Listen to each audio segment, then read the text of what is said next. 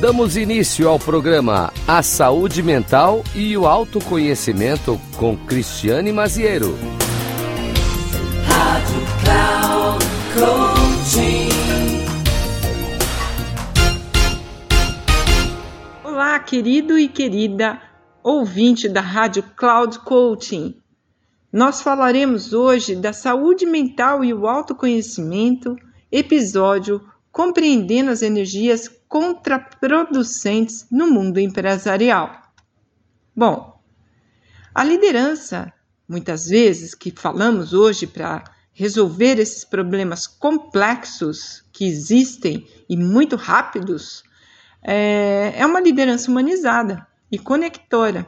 Ela está sendo cada vez mais constantemente convidado a estar próximo de sua equipe e, para tanto, há necessidade de se blindar contra situações embaraçosas que estejam ligadas às suas fraquezas e tendências sabotadoras, as quais são nutridas por crenças limitantes. No mundo complexo e dinâmico dos negócios, a liderança que incorpora o equilíbrio e a força do autoconhecimento desempenha um papel fundamental em estabilizar situações de alta tensão e desafios.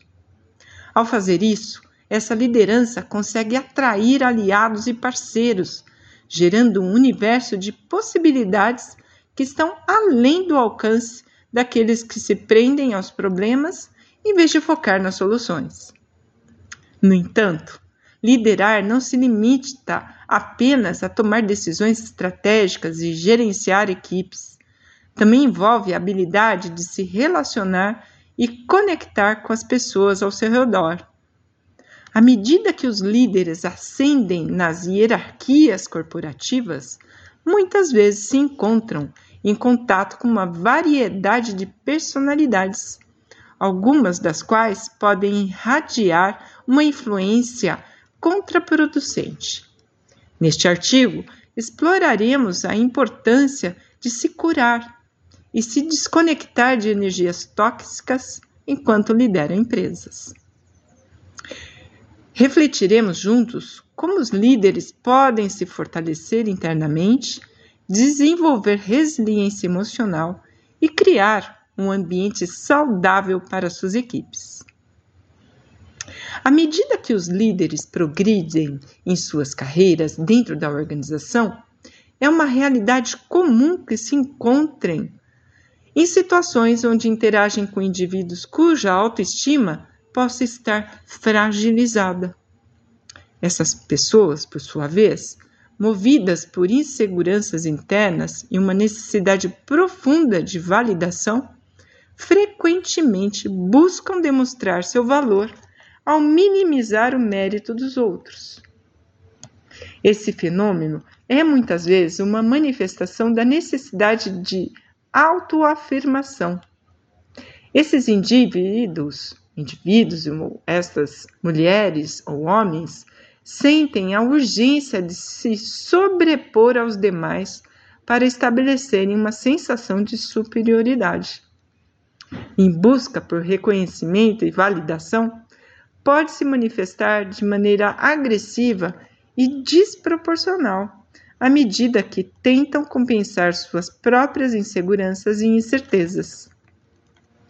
No entanto, é importante ressaltar que este comportamento não reflete apenas um desejo de poder ou controle, mas também é enraizado em uma necessidade profunda de serem vistos, valorizados e aceitos ou vistas, valorizadas e aceitas.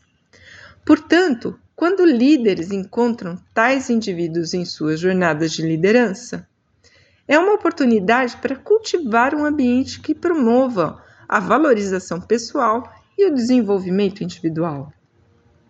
Líderes empáticos podem adotar abordagens que permitam a expressão saudável destas necessidades que estão escondidas. Oferecer oportunidades de conhecimento, incentivar a participação colaborativa e criar um ambiente onde cada indivíduo se sinta valorizado pode ajudar ou apoiar a atenuar a tendência de se sobrepor de maneira agressiva. Ao fazer isso, os líderes podem desempenhar um papel fundamental na construção de equipes mais coesas, onde a competição saudável se traduz em motivação positiva e crescimento pessoal. Esse comportamento contraproducente ou tóxico pode se manifestar de várias formas, desde o pessimismo constante até a manipulação sutil ou aberta. Por vezes, a pessoa nem percebe que está fazendo isso. É tão no automático que ela aprendeu a se defender desta forma. Foi uma estratégia antiga que ela está usando, inclusive agora, apesar de ter um ambiente aberto e transparente para expor a sua opinião de forma colaborativa. A exposição frequente a tais energias podem minar a confiança das pessoas prejudicar a moral da equipe em última instância, afetar o desempenho da empresa. Além disso, é possível que os líderes absorvam inconsci inconscientemente essas energias, vai pegando isso aos poucos, vai interagindo, vai absorvendo essa energia, vai tirando a sua forma autêntica de se posicionar. Isso pode até levar a um declínio em sua própria saúde mental e emocional. A cura interna é essencial para qualquer líder que deseje lidar eficazmente com energias tóxicas ou contraproducentes. Antes de poder guiar sua equipe para o sucesso ou para uma jornada difícil, complexa, interessante para a inovação, um líder um líder deve primeiro olhar para dentro de si e cultivar um estado mental e emocional saudável. Isso envolve autoconsciência, autogerenciamento e práticas regulares de autocuidado. O exercício físico, a prática do estado de presença, uma respiração completa ou a mentoria que apoia a liderança a falar, ser autêntico, estar num ambiente seguro, pode proporcionar uma resiliência emocional maior, pois isso permite enfrentar as energias tóxicas sem serem drenados por elas. Bom, para ser um líder consciente, é essencial liderar a partir de um estado de presença e equilíbrio pessoal pois isso apoia a se desconectar de energias que sejam tóxicas e que possam encontrar é, pela frente, nesse convívio com as pessoas que estão inseguras diante de um contexto incerto. Então, definir limites saudáveis é fundamental. Isso pode incluir a criação de políticas de comunicação respeitosas, e a promoção de um ambiente onde a negatividade não seja tolerada.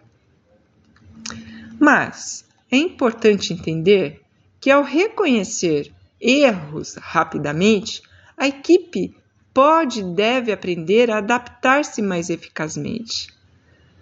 Isso é importante olhar é, atuando a partir de um lugar de colaboração e valorização onde os insights e perspectivas de cada membro são aproveitados para aprimorar as soluções existentes.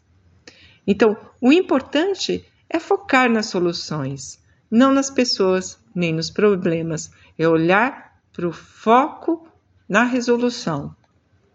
Portanto, a combinação, né? É importante a gente olhar, é, ter uma, uma avaliação cuidadosa dos problemas, ter uma agilidade para a busca de solução e a promoção de um ambiente de aprendizado colaborativo vai contribuir e contribui sim para o crescimento de uma equipe saudável e, consequentemente, para o atingimento dos resultados e objetivos da empresa. Bom, nós estamos chegando ao fim deste bate-papo importante e profundo, mas eu quero deixar aqui para você uma reflexão é possível ousar e lançar-se em propostas inovadoras que nem sempre foram testadas, adquirindo a sabedoria necessária para lidar com frustrações e contando com pessoas e equipes que possuam o equilíbrio necessário para usar novas ideias e juntos encontrar soluções inovadoras. Agora, para isso, é importante ter uma equipe coesa e que tenha sim a segurança psicológica para ser autêntica. Eu deixo aqui um abraço para você. Eu espero que você tenha aproveitado essas reflexões e dicas e que a gente possa se encontrar num próximo episódio.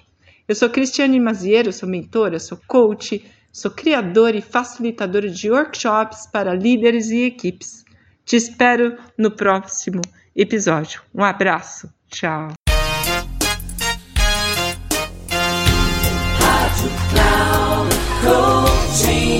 Final do programa A Saúde Mental e o Autoconhecimento, com Cristiane Maziero. Rádio Cloud Coaching.